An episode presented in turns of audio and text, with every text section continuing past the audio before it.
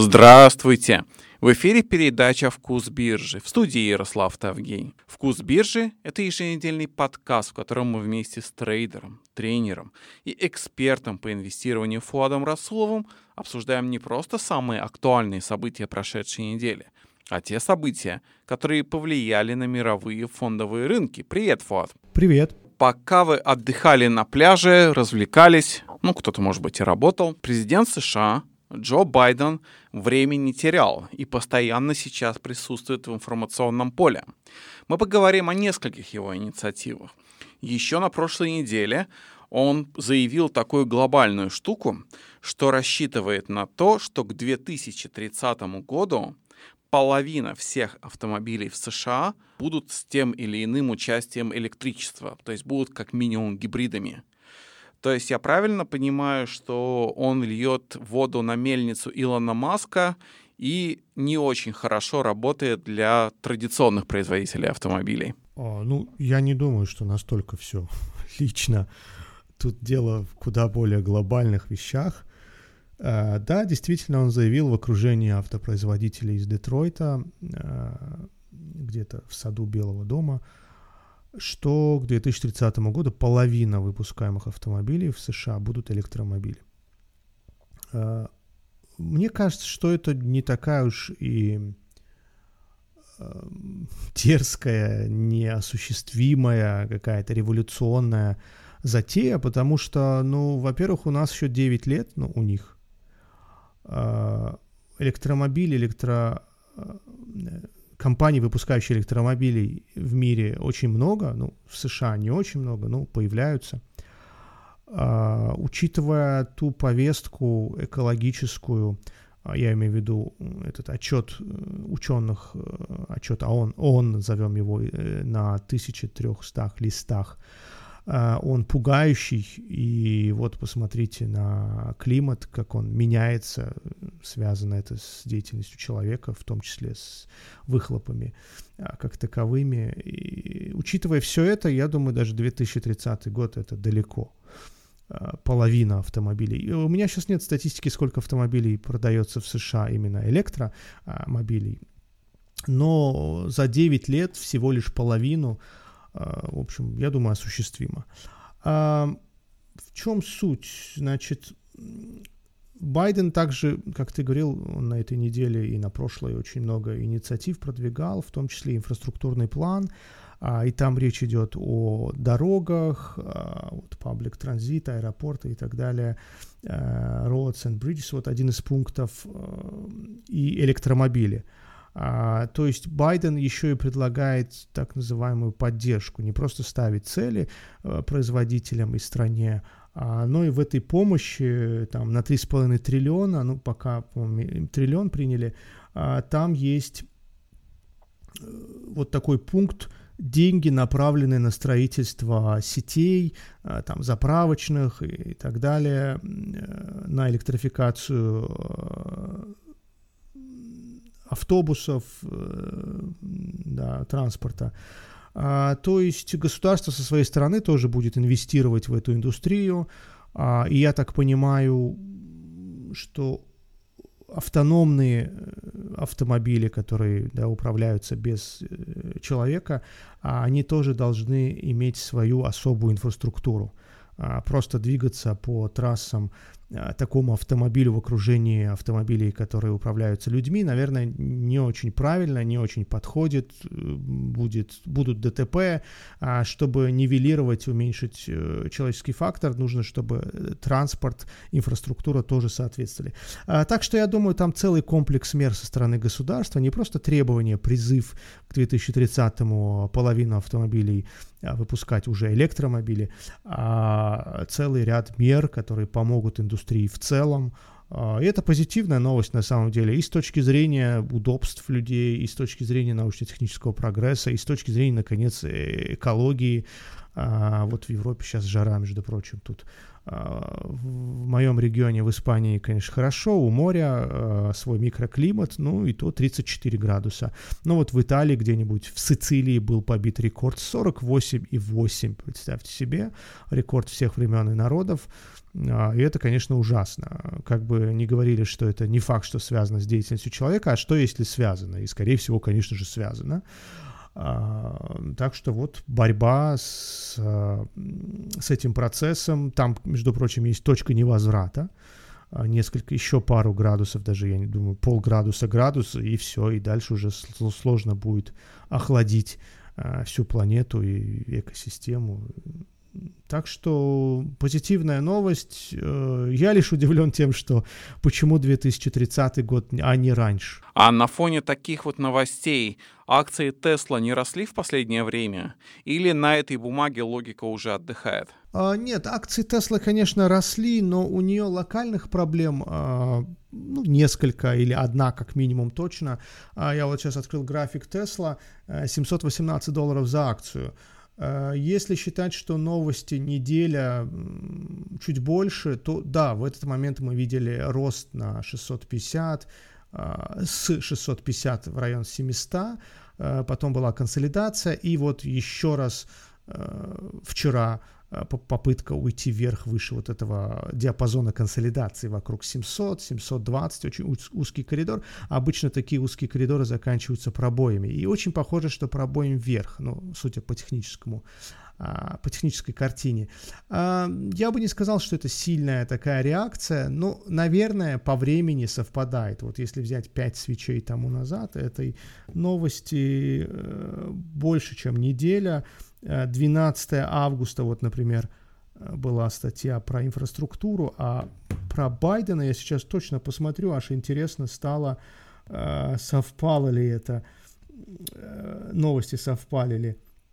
Так, вот Байден, 5 августа, я ставлю график, стрелку, да, на свечу 5 августа, 29 июля, 30, нет, как раз 5 августа э, уже началась консолидация, и мы стояли на месте. То есть отыграна была эта новость раньше, или же реакция была вовсе не на эту новость, на пробой треугольника скорее. Э, но в любом случае Тесла от этого выиграет. Э, первая и самая главная компания, которая должна выиграть с этой новости, это будет Тесла. Но у них сейчас локальные проблемы, как я сказал. В Китае немного производство упало, а, Еще одна проблема – это всеобщая проблема автомобилестроителей. Недостаток чипов, дефицит чипов на рынке продолжается. Он будет до 2022 года как минимум продолжаться. Глобальная проблема. Только я вот не понимаю, почему не растут акции производителей. AMD, кстати, выстрелил на прошлой или позапрошлой неделе а, прям серьезно выстрелил, там было 80-85 месяц назад, может быть, а доходило до 120, даже, даже больше. Вот AMD график прям такой был мощный пробой, с 85 до 120 мы ушли за две недели. А, но сейчас такая консолидация, коррекция снова. Но по Intel этого не скажешь, что у нас дефицит чипов. Ну, может быть, Intel не выпускает конкретно эти микросхемы, которые используются в автомобилях. И TSM — это самая главная компания, выпускающая чипы в мире номер один. От нее зависит и Samsung, и Apple, и все остальные тоже в очень долгом флете, в очень долгом боковике. А я вот купил и сижу, жду, когда же начнется мощный выстрел. Я даже не знаю, что на них больше влияет. Дефицит чипов или проблемы Китай-Тайвань, потенциальные какие-то проблемы, риски, так скажем. А, вот так. 36% э, с каждого чипа забирает себе компания TSM, и она самая крупная в мире. Полтриллиона стоит. Но вот не растет. Уже выросла и остановилась. Вернемся из Тайваня обратно в США и обратно к Джо Байдену. Ты уже упомянул то, о чем мы сейчас будем говорить. Это инфраструктурный пакет э, значит, пакет стимулирования экономики, который инициировал Байден. И два дня назад Сенат одобрил принятия вот этого инфраструктурного пакета стоимостью 1 триллион долларов. Я правильно понимаю, что поскольку снова идет стимулирование экономики, мы опять увидим бурный экономический рост и новые максимумы на рынках? Э, да, вероятно, э, невероятно, а есть влияние этой новости уж точно и в моменте, и в целом. Очень сильно подорожали инфраструктурные бумаги. Есть даже целые ETF-фонды на инфраструктурные акции. Более того, например, такие, строи... такие компании, как US Steel, производитель стали, или Freeport McMoran – медь и все такое тоже сильно выросли, ну не сильно, существенно так прибавили в моменте, а, потому что, э, ну как мы понимаем, строительство дорог, мостов а, будет требовать э, потребления и стали, и меди, и других стройматериалов. Так что, да, эти компании в моменте получили серьезную поддержку. Ну и в целом рынок тоже вырос. Все-таки потратить триллион, да, не получится просто так, э, незаметно. Э, есть компании, которые будут поставлять э, и сырье, и оборудование, и все остальное, они будут на этом зарабатывать. То есть деньги из бюджета пойдут а, в частные, ну, скажем, карманы, в хорошем смысле слова. А, Все-таки государство не производит сталь, я не знаю, оборудование и не строит сама, само дороги. И на этом фоне, на этом фоне э, интересно было бы посмотреть, куда пойдут деньги. Я до этого говорил о дорогах, э, но тут спектр э, более широкий. Вот тут есть такая статья Public Transit, аэропорты, дороги, как я сказал, мосты, электромобили, дальше вода, обеспечение, да, водное. Есть экологические какие-то инициативы и также интернет.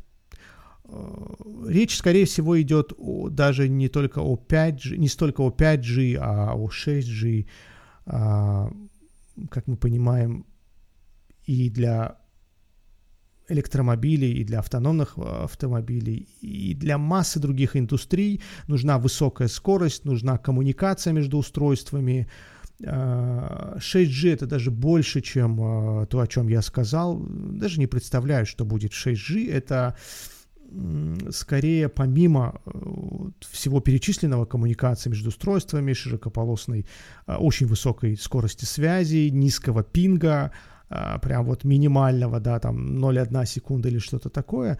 6G это еще и э, искусственный интеллект. А, то есть в инфраструктуру будет встроено, решения будут приниматься на основе искусственного интеллекта. А, сложно сейчас сказать, что именно и как, но вот 6G а, это уже такой продвинутый формат, продвинутый э, стандарт.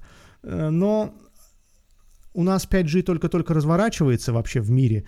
А, в Америке сеть достаточно широкая, так что речь идет не о следующем или последующих годах, а сразу а, не раньше, не раньше 2030-го.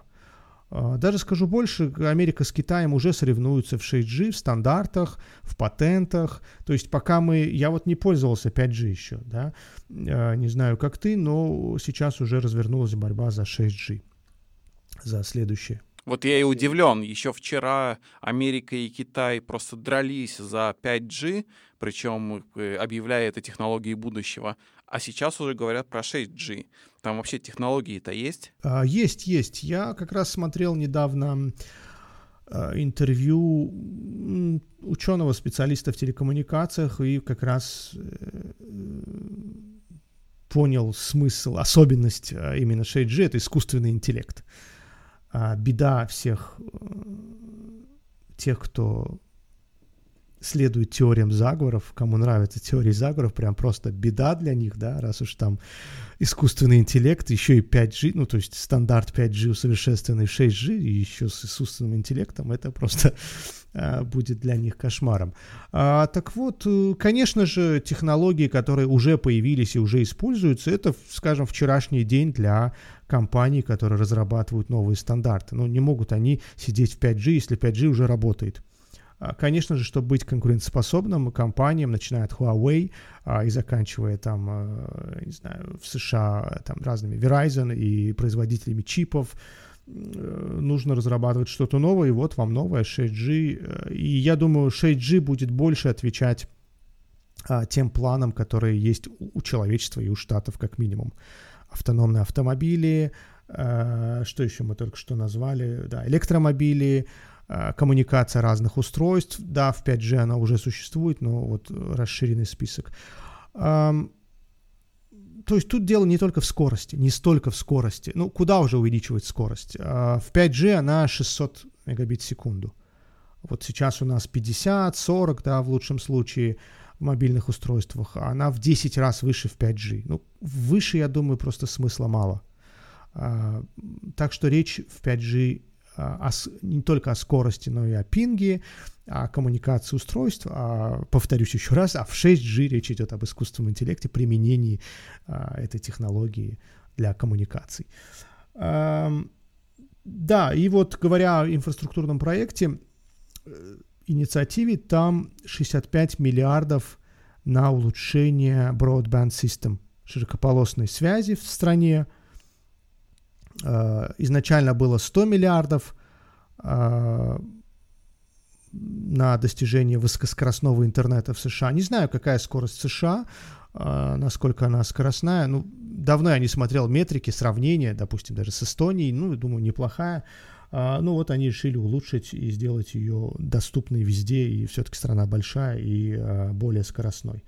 Вот так, э, на один только интернет, который в наше время не является чем-то э, высокотехнологичным, чем-то новым, э, направят 65 миллиардов долларов. То есть тут не только дороги, не только электромобили, но и банальный интернет. Ну и вода еще куда более банальная. Вы знаете, в в таких штатах, как Калифорния, есть проблемы с этим, и, видимо, речь идет еще и о безопасности, чтобы сетка, да, сетка водоснабжения была доступной, там, экологичной, э, включая очистку воды и так далее. Ты сказал, что Байден более экологичен, чем его предшественник. Но, если честно, хочется немножко это подставить под сомнение – Потому что через некоторое время, после того, как он заявил вот про электромобили к 2030 году, он уже сделал заявление совершенно, совершенно в противоположном направлении. Он попросил нефтяной картель ОПЕК+, больше качать нефть. Так насколько же зеленая это, эта самая нынешняя администрация? А, ну, смотри, в текущей ситуации, когда рост экономики, видимо, опережает поставки нефти, а, никуда не деться без этой нефти. Вот если есть спрос э, и цены растут, то придется добывать больше, чтобы компенсировать э, растущий спрос. Другое дело, кто это будет делать. Американцы, субсидируя, ну, скорее даже не субсидируя при текущих ценах-то, а в прибыль выходят э, сланцевые производители. А, кто это будет делать? Американцы, а, увеличивая добычу, снова переключаясь с зеленой энергии, ну, так скажем, с, с тренда, вектора, направления политики внутренней, зеленой на черную, да, на сырьевую, или это будут делать другие страны. Тем более в моменте сейчас американцам, ну, что они могут сделать? Компании, видимо, работают на максимуме, качают сколько могут, но вот все равно не хватает. А у картеля, видимо, есть возможности добавить жару, да, тем более картели это они имеют квоты, ограничения, то есть искусственные ограничения. А эти ограничения можно убрать. Вот вам и решение вопроса в моменте. Поэтому Байден исходит, скорее всего, уж точно из конкретных 7-минутных а, потребностей. Ему нужно больше нефти для растущей экономики, чтобы цены не росли и экономика развивалась, проще ей было развиваться. Ну и второе, а, он решил не добавлять денег а, в виде там, помощи или каких-то других вливаний инфраструктурных или каких-то других в классическую нефтяную сырьевую экономику а, направить эти деньги на зеленую электрификацию и так далее. Так что это такое очень локальное а, решение с одной стороны, но с другой стороны никто не исключает, что оно имеет а, долгоиграющую какую-то цель, дальновидную какую-то цель, пускай качают другие, а мы купим у них эту нефть. С другой стороны, получается, США увеличивают свою зависимость от импорта нефти, потому что когда-то, когда вот у, у Штатов были заморожены, была заморожена добыча, то есть они мечтали достичь энергетической независимости. казалось бы, вот они ее достигли, а теперь, получается, опять они пытаются себя поставить в какую-то зависимость от других стран. Да, они ее достигли. А, энергетическая независимость в той или иной мере была, э, стала фактом. Эм, но смотрите, какая тут ситуация. Если говорить о сиюминутных, как я сказал, проблемах, э, их решение э, в руках ОПЕК самое простое решение убрать квоты, увеличить, поднять квоты и а, добавить на рынок больше нефти. Это вызовет еще и такой ценовой эффект. Э, помимо количества нефти на рынке, мы еще и увидим падение цены. То есть, может быть, нефти добавится на рынке не, не сразу, через какое-то время все-таки запустить нефтяные качалки, так скажем, Э, скважины, это не вопрос нескольких э, дней, э, да, и на рынке отразится это не скоро. Но а, рынок всегда торгуется с учетом будущего, с прицелом на несколько дней, недель, месяцев вперед, и, скорее всего, рынок отреагирует падением цены, да, больше предложения, меньше цена. Проблема будет решена. Что касается независимости. Э, если, давайте теперь о долгосрочных э, моментах.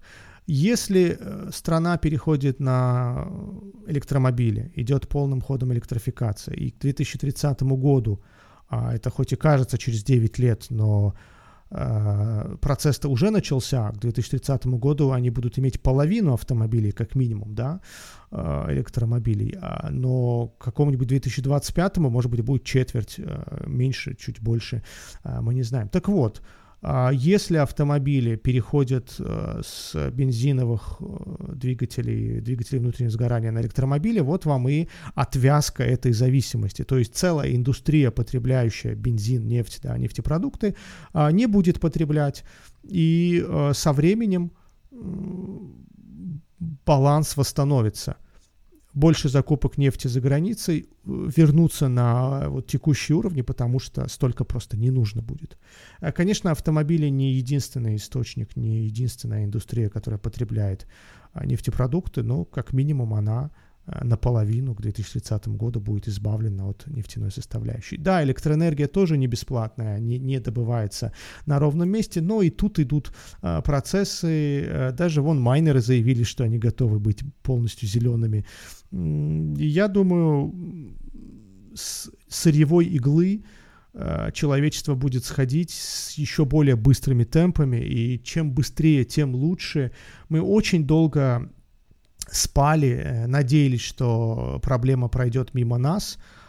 Э, как минимум, я уже говорил однажды на эту тему, э, когда я был маленьким, мне покойная мать рассказывала о том, что в Европе производители целлофановых пакетов, ну то, что мы называем сейчас пластиком, платят штрафы.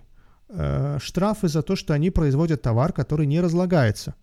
А, и что штрафы эти, ну, допустим, ощутимые, большие, и вот нельзя просто выпустить целлофановый пакет, а, продать его на рынке, не заплатив а, за него цену в бюджет. Представьте себе, я, я эту историю помню, ну, было мне лет 15. То есть э, десятки лет тому назад проблема уже существовала, и даже были штрафы. Значит, про- проблема существовала лет 40 тому назад если штрафы появились, да, вот когда мне было 15 лет в Европе уже, значит, мы знали о том, что вот пластик загрязняет, он не разлагается. Ну, естественно, знали.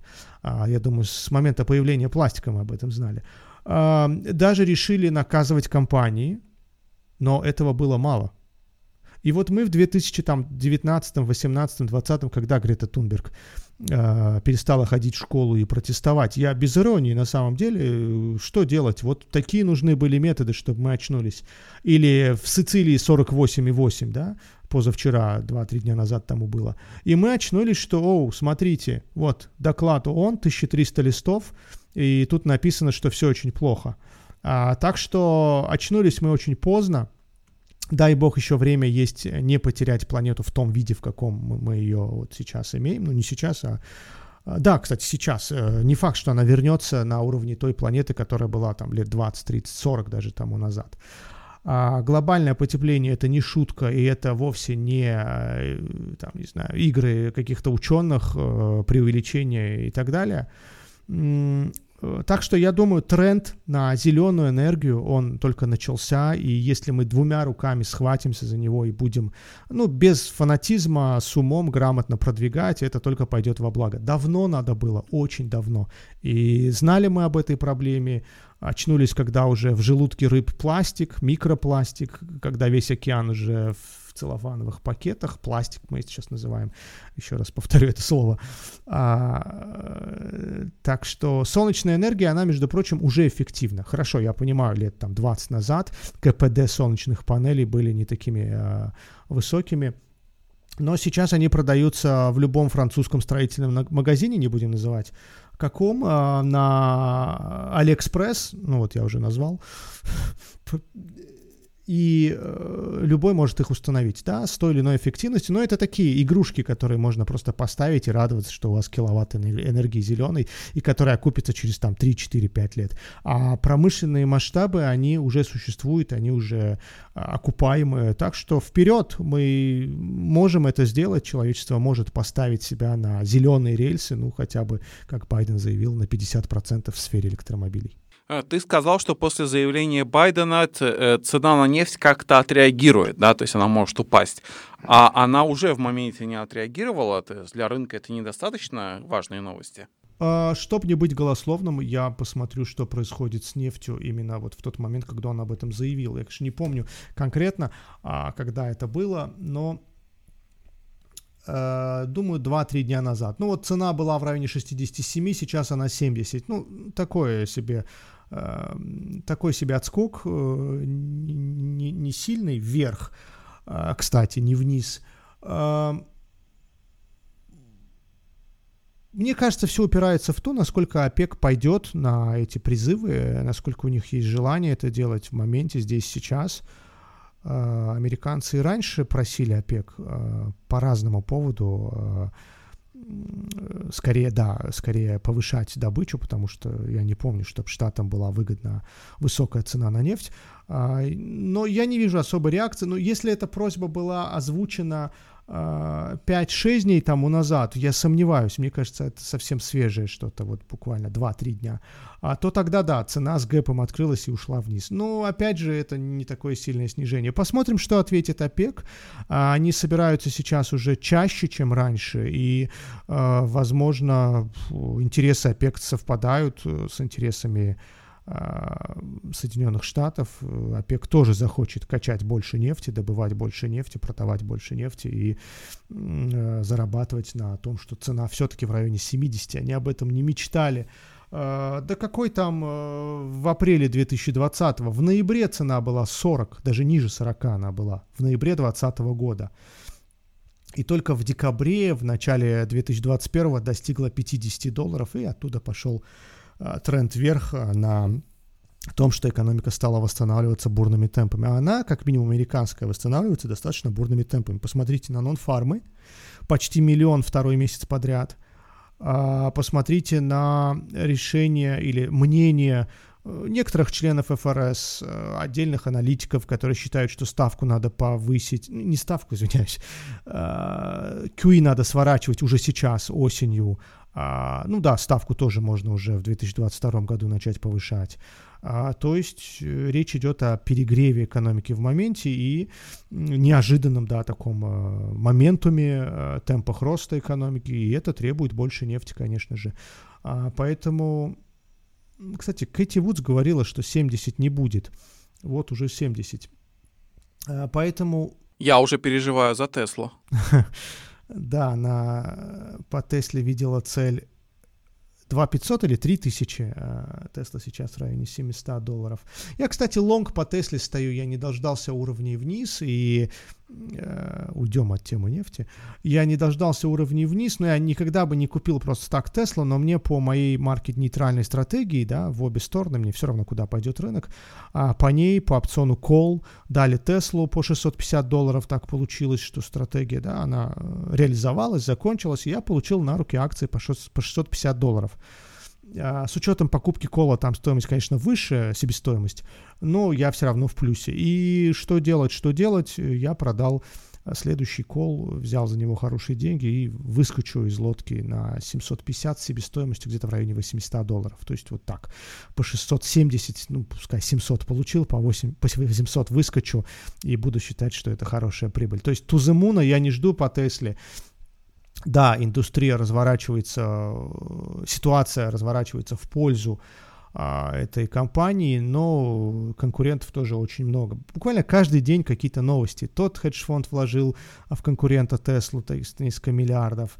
А, эта компания уже подготовила автомобиль. Даже Никола уже, а, несмотря на иски, несмотря на задержание главы Тревиса, да, по-моему, Тревис его звать, или фамилия у него Тревис, нет, это имя, вроде упала в моменте, но обещает, обещает поставить на рынок свой электрогрузовик, и я думаю, я не думаю, что там опять какая-то ложь. А, посмотрим. Сроки немножко они отодвинули или, или сообщили, что, возможно, сроки будут немного другими, но ждем, ждем электромобиль, грузовик. Красивый такой, огромный, мощный. Пускай не такой мощный, как нам говорили, но а, если он придет на рынок, то Никола удвоится как минимум с нынешних 10 долларов хотя бы 20, я даже думаю больше, и 30-40 можем увидеть. Ты прав, уйдем от темы нефти. Во второй раз в истории нашей передачи я воспользуюсь дешевым риторическим приемом и скажу, перейдем от черного золота к просто к золоту. А ведь действительно, рынок золота, он же летом, где-то после 31 мая, он падал. Он падал, падал, падал, падал, и лишь последние дня три вдруг наметился какой-то рост. А почему золото падало-то, собственно? Золото э, начало падать после того, как рынку стало понятно, что кажется, кажется повышение ставок не за горами. Э, рынок, как только почувствовал раннее сворачивание QE, э, даже скажу так, началось это с нон-фармов, не этих, а предыдущих нон-фармы заставили э, инвесторов, спекулянтов э, усомниться в очень долгом стимулировании экономики, назовем это печатанием денег, э, и это, в свою очередь, э, скорее всего, изменит поведение, ну, нон-фармы, хорошие нон-фармы, ну, давайте скажу, что такое нон-фарма, вдруг кто-то подключился недавно и немного далек от э, макро-темы, от экономики. Э, рынок труда США стал показывать темпы роста лучшие, чем ожидалось, и это заставило думать аналитиков, инвесторов и спекулянтов в более ястребином ключе, ну, то есть думать о повышении ставки в более ближайшем э, будущем, да, раньше, чем ожидалось, и сворачивании выкупа облигаций уже э, осенью. Что это значит? Стимулированию конец или оно сворачивается. Э, дешевых денег скорее уже не будет в ближайшем будущем, таких дешевых, как сейчас. А, ну и, значит, вот золото как инфляционный хедж, а, как тихая гавань а, уже не нужна, все идут в доллары, повышение ставки по доллару даст э, импульс доллару, ну вот так, золото променяли на доллар, а, и золото упало. Но мне кажется, это такая overreaction, как говорят, да, чрезмерная реакция на а, текущие новости. ФРС не собирается пока сворачивать QE. Да, рынок, конечно же, с учетом будущего э, настраивается на несколько месяцев вперед, но э, мне кажется, просто хорошая возможность была на 1700 прикупить золото. Если инфляция даже приходящая, даже временная, в любом случае она будет оставаться выше, чем мы до этого считали. 5, э, там, 5,5% это временный всплеск, окей. Но э, все же не полтора, не один процент, да, как раньше было, мы будем иметь в экономике, но не мы, американцы. Поэтому, мне кажется, списывать со счетов золота рано. А, может быть, немного биткоин помог тем, что он тоже вступил в игру хеджа. Ну, такой слабый хедж. Этот биткоин, он э, будет падать вместе с падением фондового рынка, он подвержен а, влиянию денежных э, да, движений, да, флоу, потоков. А, и посмотрите на волатильность. Ну, с, таким, с такой волатильностью слово хедж ну, никак не припишешь к этому активу. А, поэтому, если это такая консолидация в треугольнике золота, то а, будь инфляция сильнее, чем а, говорит об этом ФРС, будь инфляция более стойкой, более продолжительной, чем уверяет, в чем уверяет нас э, Джером Пауэлл, то золото еще вернется в район 1900, а может даже 2000. Но в моменте, да, в моменте сворачивания мер стимулирования экономики, потенциальное в будущем, укрепление доллара, а евро упало тоже к доллару, это тоже факт, а привело к продажам Э, золотых э, фьючерсов, фьючерсов на золото. Причем в моменте там очень мощный объем прошелся, а, по-моему, сразу после нон-фармов. Э, там, там жестко было достаточно, жарко было на рынке. А, и евро, посмотрите, на июнь 1.20 и сейчас 1.17, даже было, по-моему, 1.16 с чем-то. Нет, не дошли, 1.17. Вот такая вот картина. То есть золото коррелирует с инфляцией? Должно, должно. Я бы не сказал, что оно очень прям четко коррелирует, но исторически коррелировало и должно коррелировать, а, пока с этим есть проблемы. Должно коррелировать. Вот на этом призыве мы сегодня и закончим. Спасибо. Спасибо, удачи на рынках.